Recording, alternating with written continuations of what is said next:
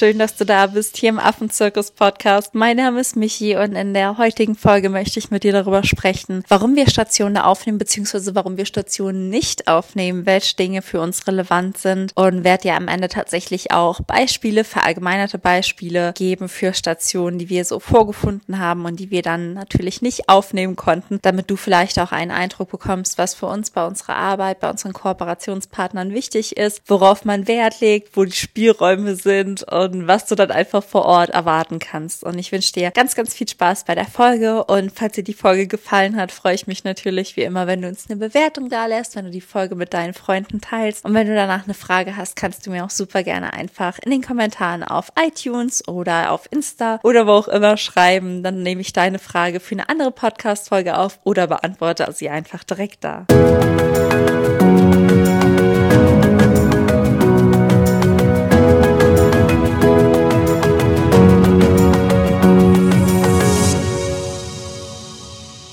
Perfekt. Und ich möchte auch direkt heute mit dir in die Folge starten. Und ich habe mir so ein paar Notizen gemacht, beziehungsweise ich gucke auf die Notizen, die ich immer habe, wenn ich meine Station tatsächlich prüfe und mir anschaue. Und ja, werde dann einfach so freischnauze jetzt was dazu sagen, so wie ich ja vor Ort vorgehe, auf die verschiedenen Dinge, die ich achte.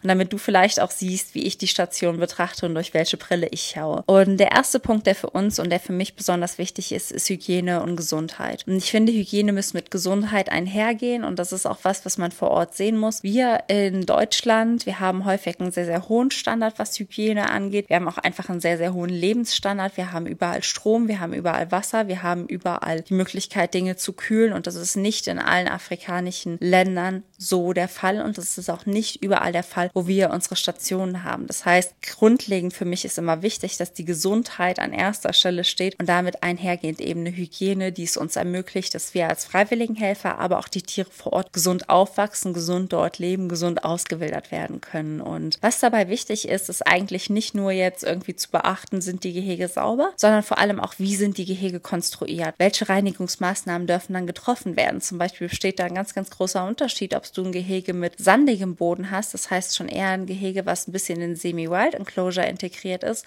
wo einfach auch vieles der Fäkalien sich eher zersetzt oder auch in den Boden abfließen kann. Während wenn du natürlich ähm, beispielsweise Gehege hast mit dem betonierten Boden oder mit einem Fliesenboden, wo es dann einfach so ist, dass da gar nichts abfließt und da die Hygiene und die Reinigungsmaßnahmen natürlich ganz, ganz anders getroffen werden müssen. Ein anderer Aspekt ist natürlich auch das Futter. Wie wird das Futter zubereitet? Wo wird das Futter zubereitet? Kann das Futter gelagert werden? Kann das Futter gekühlt werden? Wenn es nicht gekühlt werden kann, wie lange braucht es, um verbraucht zu werden? Und, und, und, und, und vieles mehr. Das heißt, hier variieren die Dinge ganz, ganz stark. Deswegen ist es immer immer so ein Überpunkt, den ich dir vorstelle und mit den Beispielen, die ich dir gebe, versuche ich dir einfach nur ein Gefühl dafür zu vergeben, wie komplex das Thema auch ist und wie viel du beachtest und dass du halt nicht mit einem Standard vor Ort antanzen darfst und sagen darfst, okay, alles muss so sein, das muss so gemacht werden, das muss so gemacht werden und du hast im Zweifelsfall einfach nicht mal eine Station, die ähm, Strom vor Ort selbst hat, also an Stromnetzwerk angebunden ist und deswegen ja kein Kühlhaus betreiben kann. Das heißt, es sind so viele verschiedene Dinge, die einfach beachtet werden müssen, aber Hygiene und Gesundheit ist halt einfach der Punkt, der an allererster Stelle steht. Und zwar aus dem Aspekt, dass wenn die Tiere krank werden, es sind häufig, wenn es aus hygienischen Gründen sind, irgendwie Viren, Parasiten, irgendwelche Krankheiten, die halt einfach schnell übertragen werden, wo halt vor allem Jungtiere eben leider, leider viel zu schnell dran versterben. Und deswegen ist da auch immer für uns die Sterblichkeitsrate in den Stationen ganz, ganz wichtig. Das heißt, wie viele Jungtiere versterben im Aufzuchtsprozess. Und dazu ist zu sagen, es ist ganz normal, dass Jungtiere in der Aufzucht versterben. Also wenn das passiert, das kann und wird immer passieren. Das ist auch im Prinzip kein Totschlagkriterium. Die Frage ist halt nur immer, warum sterben sie? Gab es auch schon sowas wie sehr, sehr große Sterblichkeitsraten in sehr, sehr kurzen Zeiträumen? Woran hat das gelegen? Was wurde dagegen gemacht? War die Ursache irgendwas Externes oder hat es an was Internem gelegen? Und vieles mehr. Das heißt, das ist wirklich ein ganz, ganz wichtiger Faktor, den wir uns da immer anschauen. Und dann aber natürlich auch, wie ist die Hygiene und die Gesundheit für uns vor Ort? Das heißt, sind die Zimmer sauber und da wirklich sauber? Also ich weiß, es gibt sehr, sehr penible Leute und es gibt so ein bisschen mehr die Messi-Leute und wir versuchen da einfach immer ein Mittelding zu finden. Das heißt, wir würden jetzt niemanden in, sagen wir mal, richtig absteige, schmutzige Ecken schicken, aber ich bin zum Beispiel jemand, ich bin eher penibel und die Station vor Ort für den Markt wäre das alles sauber. Ich hasse es einfach Staub oder Sand auf meinem Boden zu haben, wenn ich da abends mit den Schuhen reinkomme.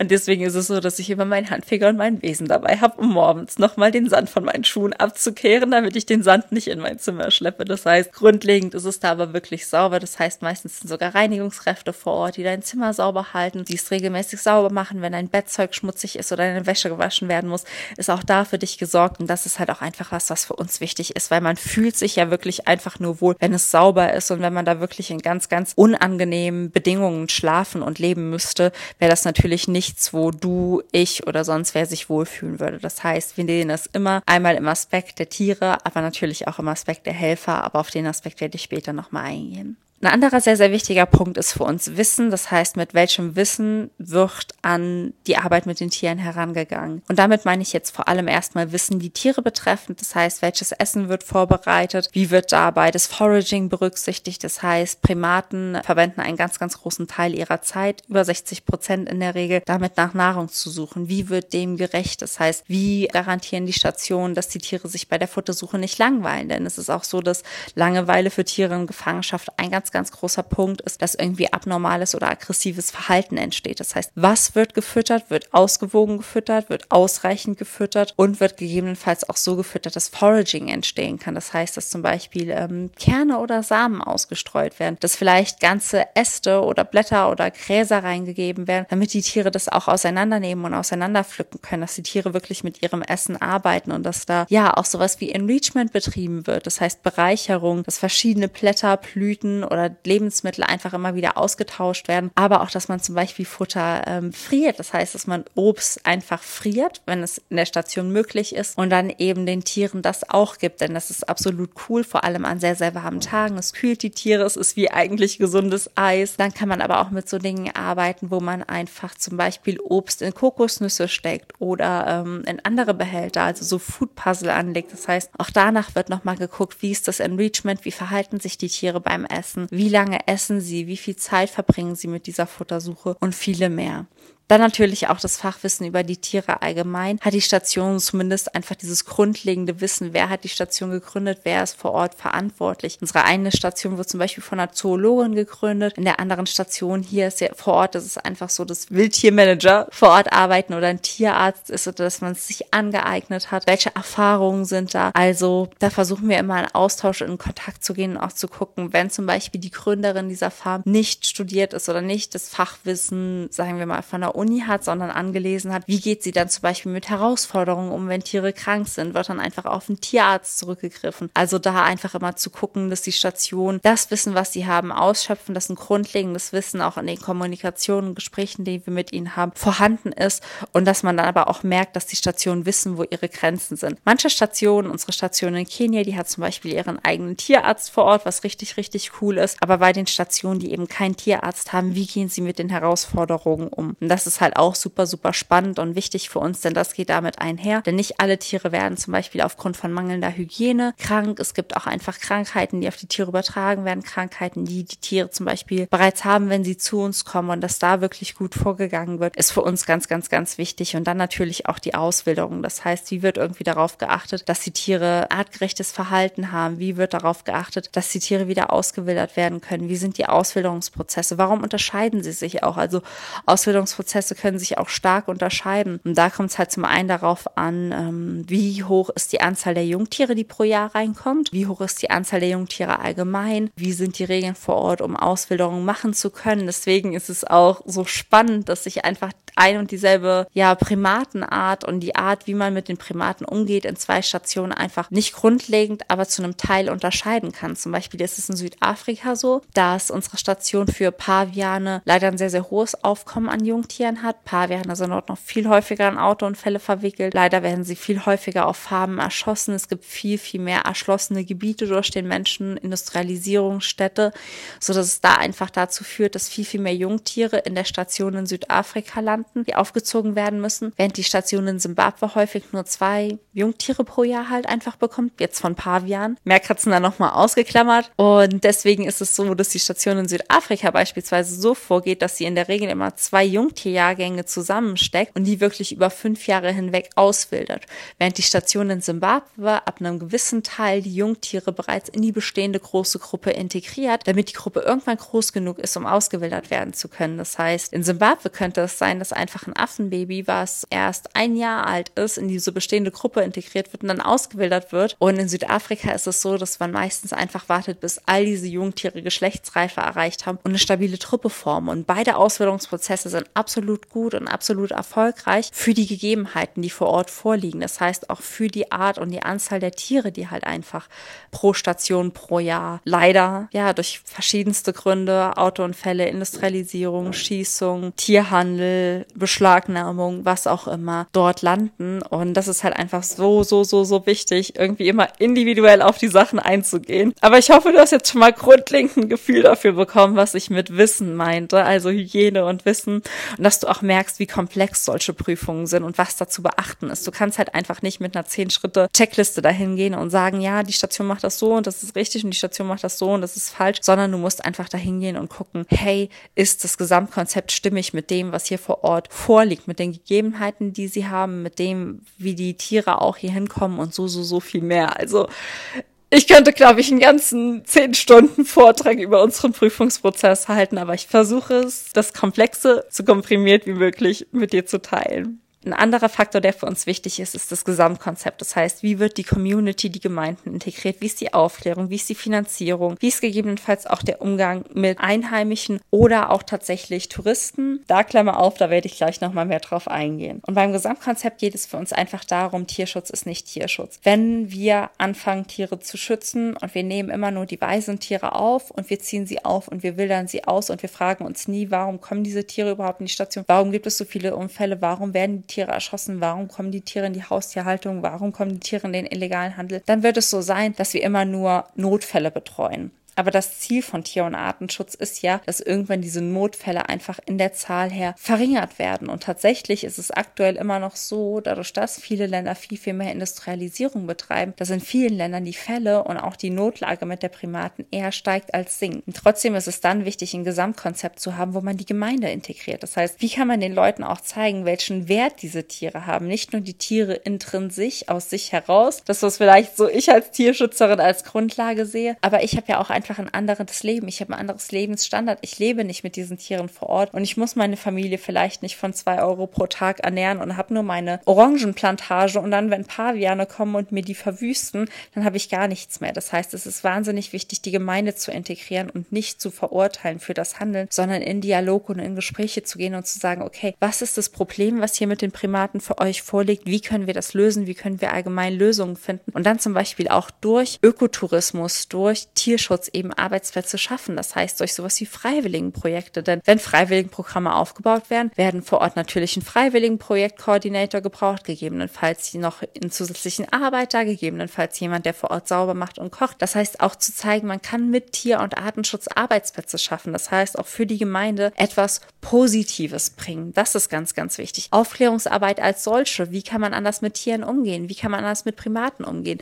Warum kommt es zu Konflikten mit Primaten? Was ist Müllmanagement? Sind, welche Mülleimer können gebraucht werden, damit die Tiere diese nicht plündern und ja, Speedlimits einführen, also Aufklärungsarbeit sowohl in diesen Gemeinden als auch dann auf politischer Ebene mit Städten, mit der Regierung zusammen. Ein anderer wichtiger Punkt ist tatsächlich auch Finanzierung. Das heißt, wie finanzieren sie sich? Das hat zum einen damit zu tun, welche Freiwilligenhelferpauschalen stellen sich Stationen vor, welche Freiwilligenhelferpauschalen verlangen sie vielleicht bereits schon und einfach zu gucken, okay, ist es vielleicht zu viel, ist es vielleicht zu wenig, wofür wird das Geld gebraucht, wie ist die Gesamtverteilung, aber auch welche externen Finanzierungsmöglichkeiten können wir zum Beispiel zusammen ausarbeiten, wie bei uns in Form von Affenpatenschaften. Aber was tun die Stationen auch selbst? Zum Beispiel gibt es Stationen, die bieten dann einfach so sowas wie Ökotouren an. Hier in Kenia ist es zum Beispiel so, dass es dann Touren angeboten werden, die die Arbeit der Station zeigen, die halt einfach zeigen, hey, das ist unsere Station, so ist unsere Arbeit hier vor Ort. Wir haben die und die Werte, die und die Regeln. Aufgrund dessen und dessen kommen die Tiere immer wieder in Bedrängnis und wir machen das und das, um dagegen vorzugehen. Das heißt, generell ist halt wichtig, dass gegebenenfalls Touristen, aber auch die Menschen vor Ort mit integriert werden, aber dann einfach in einem ökologischen und nachhaltigen Sinne und und nicht, dass es wirklich wie ein Zoo oder ein Zirkus oder sonst was ausarbeitet. Das heißt, dass es dann nicht ist, dass irgendwelche Touristen sich dann stundenlang oder überhaupt zu irgendwelchen Wildtieren in die Gehege setzen, sondern dass es eher Aufklärungstouren sind, die halt einfach zeigen, hey, das ist unsere Station, das machen wir, das machen wir für Tier- und Artenschutz. Und so sieht es hier vor Ort aus das ist so wirklich nochmal ein ganz, ganz wichtiger Punkt für uns. Das Gesamtkonzept, ist es ein ganzheitlicher Ansatz? Werden hier Tiere berücksichtigt? Die Gründe, warum Tiere überhaupt in der Station landen? Wie können wir Notfälle behandeln? Aber wie können wir auch im Großen und Ganzen dafür sorgen, dass Menschen vor Ort, die hier leben, einfach im Einklang mit den Tieren leben können, ohne dass man sie einfach vorverurteilt? Denn Wilderer sind in der Regel einfach nur die ärmsten Menschen, um das auch mal auf Wilderer zu projizieren, die überhaupt nicht die Möglichkeit haben, irgendwelche anderen Jobs auszuüben, die irgendwie versuchen, ihre ihre Familie zu ernähren und dafür einen der gefährlichsten Jobs der Welt machen. Denn Wilderer zu sein, das klingt immer so schrecklich und man denkt sich immer, wie können die die Nashörner töten? Aber es sind im Endeffekt nicht diese Menschen, die vor Ort in diese Nationalparks eindringen und die Tiere töten, so grausam das klingt. Das sind die kleinsten Leute der Gruppe. Das sind Menschen, die keine Arbeit haben, deren Kinder nicht zur Schule gehen können, deren Kinder zum Teil verhungern die gefühlt und die wirklich keine andere Möglichkeit und Lösung haben. Und dann wirklich ganzheitliche Ansätze auszuarbeiten, die Locals, die Community vor Ort zu unterstützen und dann zu schauen, wie können einfach alle von Tierschutz profitieren. Wir, die Tiere und eben auch die Menschen vor Ort. Das ist wirklich was, was uns auch wichtig ist. Und das ist wirklich was, was wir auch im kommenden Jahr noch viel, viel mehr bei uns ausbauen werden. Denn auch wir hier in Europa, wir hier in Deutschland, Österreich, Luxemburg, Schweiz haben einen Einfluss darauf. Denn die Kette von Tierschutz und Primatenschutz endet eben nicht bei den Menschen, die vor Ort mit den Tieren leben, sondern bei uns hier vor Ort die Dinge einkaufen, die den Tieren den Lebensraum wegnehmen, die Ressourcen nutzen, die nur in den Lebensräumen dieser Tiere wachsen und die deswegen aus diesen Lebensräumen vertrieben werden, die einfach viel zu wenig über das nachdenken, was sie konsumieren, was sie jeden Tag zu sich nehmen, sei es Essen, sei es Kleidung, sei es Technik und deswegen einfach Arbeitsplätze vor Ort schaffen, die vielleicht zum einen gut sind, weil sie die Wirtschaft antreiben, aber Arbeitsplätze, die den Tieren vor Ort das Essen wegnehmen, die den Tieren vor Ort den Lebensraum wegnehmen, die vor Ort alles mit Plastik vollmüllen. Und da wirklich zu überlegen, ist es notwendig? Können wir nicht nachhaltigere Kreisläufe schaffen? Das ist auch was, wo ähm, wo wir uns im nächsten Jahr noch definitiv mehr mit befassen werden, um Tierschutz auch für all jene, die halt nicht als freiwilligen Helfer vor Ort aktiv werden können, einfach nach Deutschland zu bringen. Denn wir hier von zu Hause können ganz, ganz viel machen. Auch wenn wir häufig denken, was soll ich denn für die süßen Affen tun? Du kannst ganz, ganz viel tun. Aber auch dazu gibt's Podcast-Folgen, also scroll dich hier einfach super gerne durch. Ich versuche da wirklich immer so viel Mut, so viel Hoffnung, so viel Inspiration, so viel Motivation wie möglich mit dir zu teilen. Denn wirklich jeder, jeder, jeder kann Tierschützer, Tierschützerin sein. Und dann ist für uns natürlich noch super wichtig das Wertesystem. Was ist das Warum? Wir hatten auch einfach Stationen, denen ihr Warum ist nicht im Einklang mit unserem Warum. Sagen wir das mal so. Unser Warum ist halt einfach Tierschutz. Unser Warum ist einfach, dass wir so vielen Primaten wie möglich ein sicheres Leben in Freiheit schenken wollen, dass wir dafür sorgen wollen, dass wieder Menschen, Tiere, die Natur, dass wir in Einklang miteinander leben, dass wir nachhaltiger und bewusster miteinander umgehen, weil ich einfach davon überzeugt bin, dass es uns nicht gut tut, dass es uns wirklich nicht gut tut, so mit unserer Natur, so mit unseren Tieren umzugehen, so diese Welt auszubeuten, denn es schadet uns. Wir sind ein Teil von allem und alles ist ein Teil von uns und es schadet uns einfach nachhaltig, uns selbst auch so mit allem umzugehen. Und deswegen ist das Warum für uns ein ganz, ganz großer Punkt. Was ist das Warum dahinter? Und häufig ist das Warum, dass irgendwie entweder ein Paar, eine Frau, die Community vor Ort oder sonst wer halt einfach erkannt hat, hey, so kann es nicht weitergehen. Hier werden jeden Tag zig Affen auf der Straße überfahren. Hier werden die Affenbabys, deren Mamas erschossen werden, einfach getötet, weil es keine Auffangstation gibt. Hier gibt es überhaupt keinen Schutzraum für Primaten. Was kann ich tun? Und das Warum der meisten ist einfach eine Veränderung bewirken zu wollen. Und zwar eine Veränderung für die Tiere, für die Umwelt und auch für eine bessere Welt. Und das definiert sich dann einfach ganz, ganz unterschiedlich. Aber es freut mich halt immer, wenn ich so merke, dass die Herzen sich in diesen Stationen verbinden und dass es uns einfach um das Gleiche geht, dass wir eine ähnliche Vision vorantreiben, auch wenn wir es am Ende vielleicht in einem Satz anders definieren aber dass wir halt einfach in die gleiche Richtung blicken, auch wenn wir verschiedene Pfade gehen. Und ähm, das Wertesystem, das Warum, ist für uns da ganz, ganz, ganz, ganz, ganz wichtig. Und der letzte Punkt ist einfach auch du. Das heißt, dass ich, wenn ich vor Ort bin, meinen Aufenthalt genieße, dass wenn ich vor Ort bin, ich das Gefühl habe, das ist schön, ich liebe es hier, ich bin so dankbar, ich bin so glücklich hier zu sein, die Erfahrungen, die ich hier mache, die bereichern mich so, dass ich halt einfach zufrieden bin, dass ich ausgewogen bin, dass ich in Balance bin, dass ich glücklich bin, dass die Erfahrung, die du vor Ort machst, positiv ist, denn das ist mir am Ende das Wichtigste für die freiwilligen Helfer, dass jeder einfach mit einem positiven Gefühl herausgeht, denn wenn du mit einem positiven Gefühl aus Tierschutz rausgehst, wirst du dieses positive Gefühl mit anderen Menschen teilen. Und wenn du es mit anderen Menschen teilst, wirst du vielleicht andere Menschen motivieren, sich für Tierschutz stark zu machen. Und wenn diese Menschen schöne Erfahrungen haben, werden sie andere Menschen motivieren, sich für Tierschutz stark zu machen.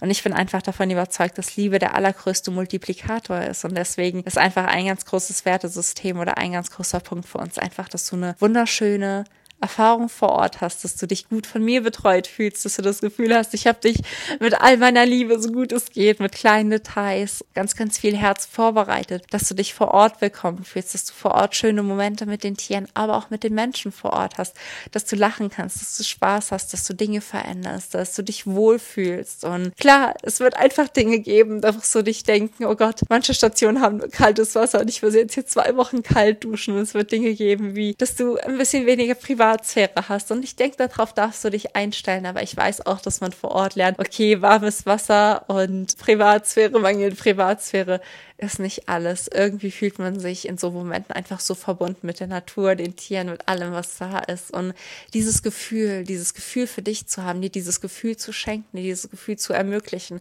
ist einfach das, was ich hoffe, dass wenn du von dort zurückkommst, dass du tief im Herzen, in so einem ganz kleinen Teil einfach ein anderer Mensch bist und dass die Affen dort ihre Spuren hinterlassen haben und dass du diese Liebe einfach in die Welt trägst. Und das ist einfach das Gefühl, was ich vor Ort suche für meine freiwilligen Helfer. Und wenn ich dieses Gefühl einfach vor Ort auch finde, dass ich Menschen dahin schicke und hoffe, dass sie sich genauso dort fühlen, wie ich es getan habe. Und ähm, das ist auch ein ganz, ganz wichtiger, essentieller Grund und Punkt für mich, weil am Ende ist es wunderschön, dass du vor Ort mithelfen möchtest und dass du das alles machst, aber du sollst genauso einfach dieses Gefühl, diese innere Fülle, diese Zufriedenheit und diese Verbindung zur Natur bekommen und all das wieder spüren, dann, dann glaube ich, merkt man erst wirklich, was Tierschutz bedeutet und wie viel Tierschutz uns eigentlich gibt und wie wichtig Tierschutz, Artenschutz und die Verbindung zur Natur für uns wirklich ist. Genau, aber wie du vielleicht weißt, läuft das nicht bei allen Stationen so und es gibt immer verschiedene Dinge, die ähm, für uns einfach dazu führen, Stationen und Projekte nicht aufzunehmen. Und ich würde an der Stelle auch gerne zwei Negativbeispiele anbringen oder voranbringen und nennen, warum es für uns auch nicht mit allen Projekten funktioniert hat, die wir besucht haben. Und eine Primatenstation, die ich besucht habe, da war es einfach so, dass ich wirklich die Tiere vor Ort so geliebt habe, dass es mir wirklich in der Seele irgendwo wehgetan hat, diese Station, diese Tiere nicht zu unterstützen unterstützen, sagen wir es so. Ich hätte am liebsten, ich kriege jetzt noch Gänsehaut, wenn ich dran denke.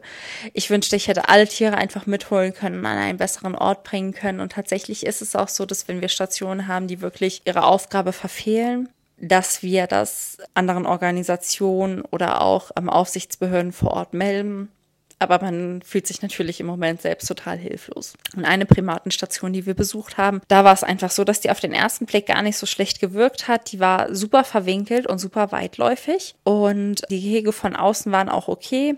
Wir haben da damals mit der Station gesprochen und gesagt, hey, wir hätten die Gehege schon gerne ein bisschen sauberer. Woran liegt's? Ist es gerade einfach, weil viele Stationen auch Mitarbeiter kündigen mussten über Corona, keine freiwilligen Helfer hatten, keine Spenden mehr bekommen haben und, und, und, und, und dass einfach viele Stationen ihr Personal kündigen mussten oder allgemein einfach viel zu wenig Arbeit hatten. Und natürlich vor Ort es auch so war, dass durch die Corona-Lage mehr Primaten eben bedroht waren, weil mehr Bushmeat, also mehr Fleisch von Primaten auch gejagt wurde, weil eben auch mehr versucht wurde, über illegalen Handel Einnahmen zu generieren und weil man natürlich viel, viel aggressiver darauf reagiert hat, wenn irgendwie Tiere Essen geklaut haben. Also die Situation war über Corona und aktuell immer noch über die Pandemie einfach auch sehr, sehr angespannt in unseren Ländern vor Ort.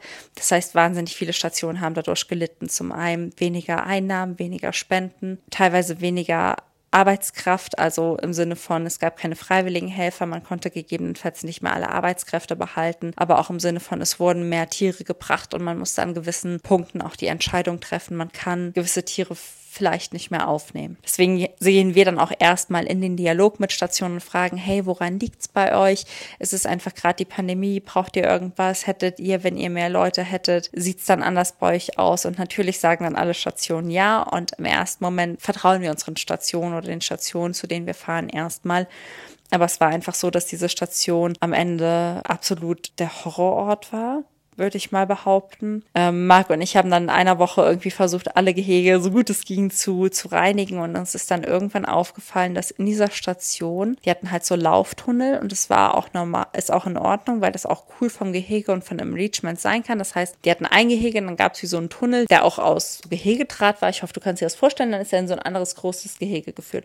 Und so gab es dann Lauftunnel über diese Station entfernt, was auch ganz cool ist. Das hat man auch schon öfter in anderen Tierparks oder Stationen gesehen. Das ist ist auch gar nichts Ungewöhnliches. Was aber irgendwann ungewöhnlich war, ist, ich gucke mir diese Sachen ja auch sehr an, ist, dass diese Tunnel in das Haus der Frau geführt haben. Und wir durften dieses Haus der Frau halt nie betreten und haben dann aber durch Fenster geguckt. Und diese Tunnel von diesen Tieren haben einfach in das Haus dieser Frau geführt so dass die Frau abends halt irgendwie die Tiere wie bei sich im Haus hatte und mit Süßigkeiten. Sie hat sie irgendwann auch nicht mehr vor uns versteckt, dass sie sie mit Süßigkeiten gefüttert hat, aber gefüttert hat, weil es ja wie ihre Kinder, wie ihre, ja, sie will ihnen ja nur ein gutes Leben geben und die Tiere tun ihr so leid. Und das war so, es kam relativ spät so das da raus, aber das war so eine Sache, die für mich ein absolutes No-Go war. Dann war es so, dass wir am Anfang auch nicht in der Futtervorbereitung mithelfen sollten, weil sie sagt, es gibt entweder Animal Care oder Food Preparation. Wir wären ja hier für Animal Care, das heißt Gehege reinigen, ja, Futter nur austragen, das heißt Futter nur an die Gehege bringen, aber wir sollten jetzt nicht bei der Futtervorbereitung halt mithelfen. Und sie war aber auch nicht den ganzen Tag da und dann habe ich halt irgendwann einen von der Futtervorbereitung gefragt, hey, kann ich trotzdem, weil wir einfach Freiwilligenhelfer hier haben und falls sie doch rotieren, mit bei dir reinschnuppern und dann war ich halt mit in dieser Food Preparation Kitchen und diese Küche war so verdreckt so verdreckt wirklich, es war so ekelhaft. Das war auch nicht an den ersten Tagen, es war so schrecklich ekelhaft. Und dann sagte der, hol mal bitte Obst aus dieser Kühltruhe. Und ich habe diese Kühltruhe aufgemacht. Ich bin echt hart im Nehmen. Ich habe einiges gesehen, ich habe einiges gerochen. Ich war bei einigen Autopsien von, von Tieren dabei, beziehungsweise ich habe gelernt, man sagt ja nicht Autopsie, sondern Nekropsie. Wissen für mich, Wissen für dich ich habe einfach gedacht, ich müsste mich da rein übergeben. Ich habe diese Kühltruhe gesehen und du musst dir vorstellen, da hat in den ersten 30 Zentimetern dieser Kühltruhe ein grünes Wasser geschwommen dieses grüne Wasser, da lagen dann ganz, ganz viele Holzbalken drin. Auf diesen Holzbalken waren nochmal Kisten gestapelt, wo dann das Essen für die Tiere war. Und ich musste diese Kühltruhe machen, ich musste mich umdrehen, ich musste mir die Nase vor die Hand halten. Ich habe gefragt, was ist das? Was ist das für Wasser? Und er so, ja, wir hatten keine Zeit, das sauber zu machen, deswegen legen wir nur Platten da rein. Aber das ist ungesundes Wasser, die Tiere, also wir hatten, es war, es war eine Katastrophe. Und dann habe ich von dieser Küche gesehen, dass auch über diese Küche Tunnel gegangen sind, sodass die Leute die Tiere immer aus der Küche raus auch gefüttert haben und haben diese Tiere auf diese Arbeitsplatten gemacht. Das, ich meine, die Primaten konnten nichts dafür. Ich habe da einfach nur gestanden, ich habe einen Schlag bekommen. Ich habe einfach nur gedacht, ich kann nicht mehr. Ich habe da abends im Bett gesessen, ich habe geheult. Zudem, dass die Station schmutzig war, ich dachte, okay, da waren halt viele Spinnen, da dachte ich, alles okay. Und auf den ersten Blick hast du das alles überhaupt nicht gesehen und deswegen sind wir auch immer in längeren Zeit vor Ort und nicht nur einen Tag, damit wir uns das Ganze mal angucken können, damit wir auch morgens und abends rumlaufen können, damit wir mal allen Leuten gesprochen haben können. Weil in den ersten zwei Tagen war alles super. Wir haben halt das Ganze von außen gesehen, Marc und ich haben dann gesagt, okay, wenn es gerade an der Arbeitskraft liegt, dann helfen wir hier so gut wir können. Wir machen keine Pause, wir putzen alle Gehege. Wir schauen, dass hier wir das Freiwilligenprogramm hier aufbauen können. Wenn es an der Arbeitskraft liegt, dann ist das was, was wir unterstützen können.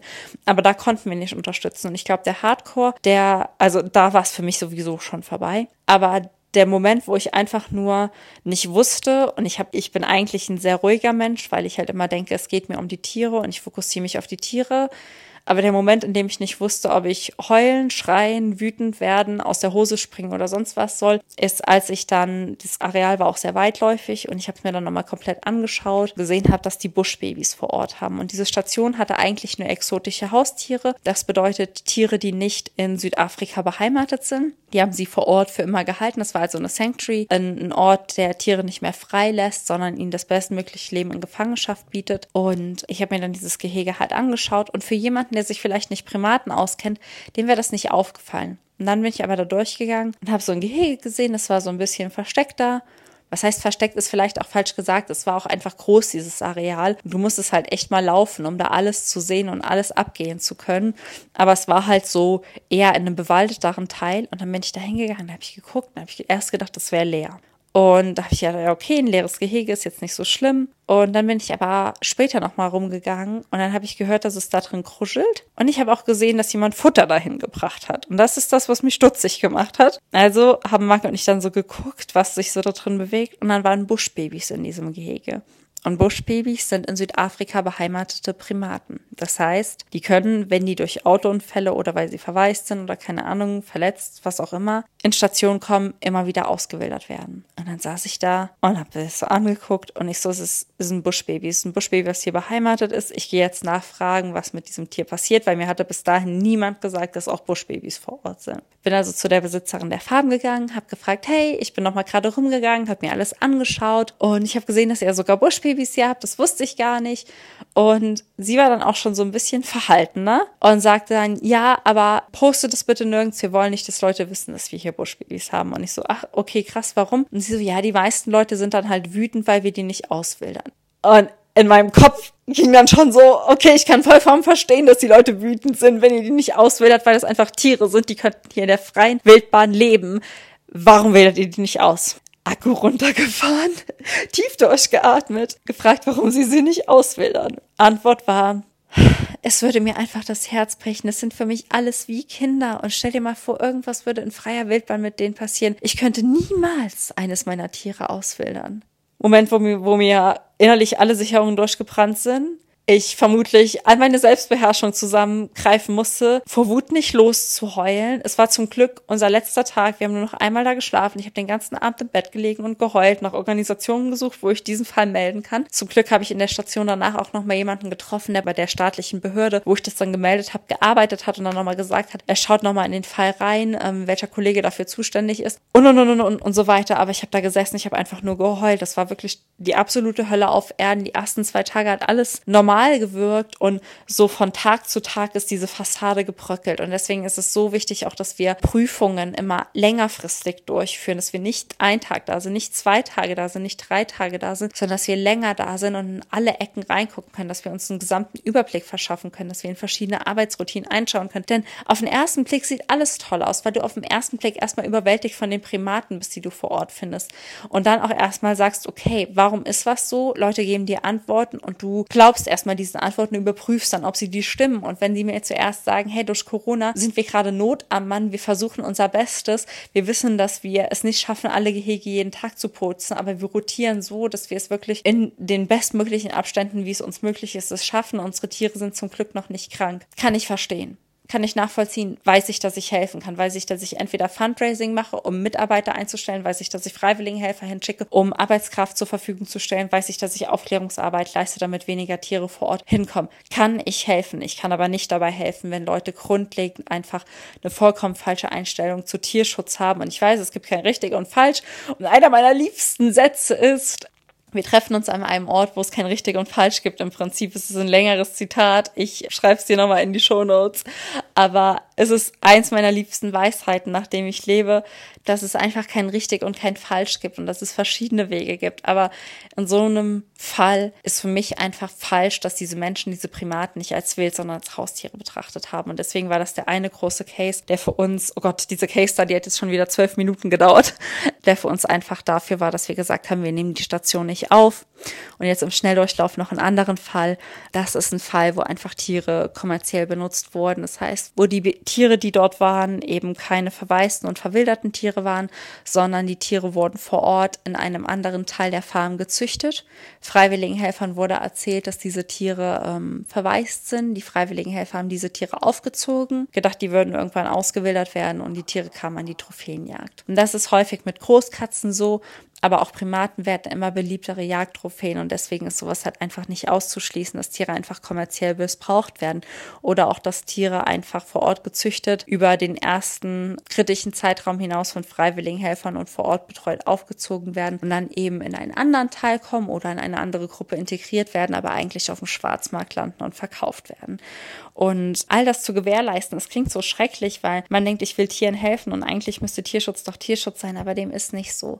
So viele Menschen wissen auch, dass man verdammt viel Geld mit Tierschutz machen kann, dass man verdammt viel Geld mit Tieren machen kann, nicht mit Tierschutz, dass man verdammt viel Geld mit Tieren machen kann, wenn wir doch sehen, wie viel, ja, wie viele Leute bereit sind für, für Elfenbein zu zahlen, wenn wir, wenn wir sehen, wie viele Leute bereit sind für irgendwelche Haustiere zu zahlen, für irgendwelche exotischen Haustiere dann braucht es uns nicht wundern, dass irgendwann auch unter dem Deckmantel von Tierschutz Tiere ausgebeutet werden. Und um das einfach zu verhindern, gibt es die Prüfung. Um das zu verhindern, sind wir lange vor Ort. Und um das zu verhindern, ja, geben wir unser Bestmögliches. Aber vor allem auch, wenn du Freiwilligenhelferin mit uns bist und dir kommt irgendwas nicht richtig vor. Wir sind in der Regel nur ein, zwei, drei Wochen vor Ort. Meistens so zehn bis 15 Tage. Das ist immer so den Zeitraum, den wir anpeilen. Also in der Regel zwei Wochen aber wir versuchen den An- und Abreisetag zum Beispiel nicht mit einzuberechnen, sodass es dann abzüglich An- und Abreisetag meistens so zwölf Tage sind.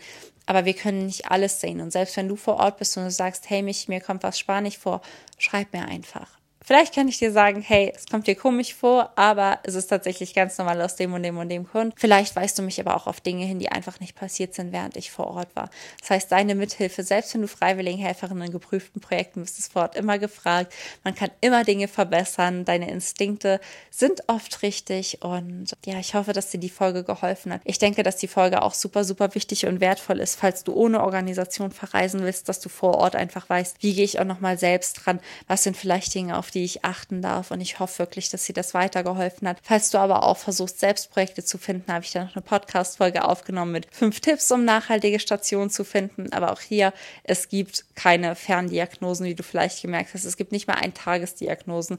Es gibt vermutlich nie eine finale Diagnose so gefühlt. Es ist so wichtig, wirklich längerfristig vor Ort zu sein, genau hinzusehen und vor Ort das Bestmögliche gemacht zu haben. Das heißt, falls du Projekte eigenständig recherchieren magst, empfehle ich dir die Podcast-Folge dazu. Ähm, fünf Tipps für nachhaltige Stationen.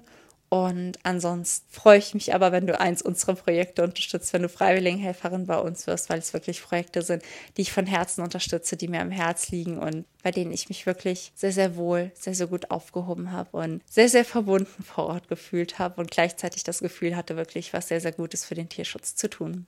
Und falls dir die Folge gefallen hat oder falls du sie einfach spannend und hilfreich fandest, teile sie bitte einfach. Teile sie einfach mit so vielen Menschen ruhig wie möglich, mit allen deinen Freunden, die vielleicht sich für Tierschutz stark machen wollen, die freiwilligen Helfer werden wollen.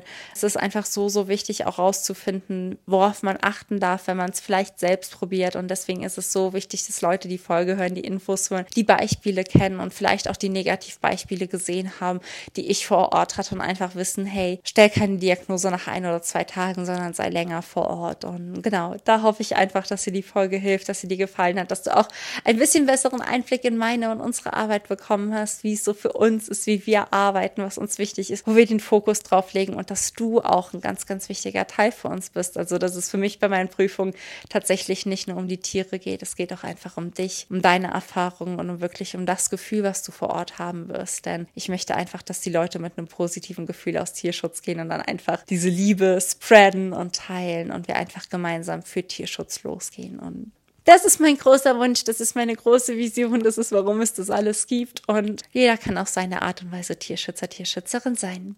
In dem Sinne wünsche ich dir jetzt einen wunder wunderschönen Tag. Ich freue mich, wenn du die Folge teilst. Ich freue mich, wenn du uns eine 5-Sterne-Bewertung da lässt, damit der Podcast einfach mehr Menschen erreicht, damit mehr Menschen vorbereitet in ihren Aufenthalt reingehen und hoffentlich niemals in solchen Stationen landen. Tausend Dank für deinen Support und hab einen wunderschönen Tag. Ich sende dir sonnige Grüße aus Kenia und sei frech wie ein Affe. Alles, alles Liebe. Deine Michi.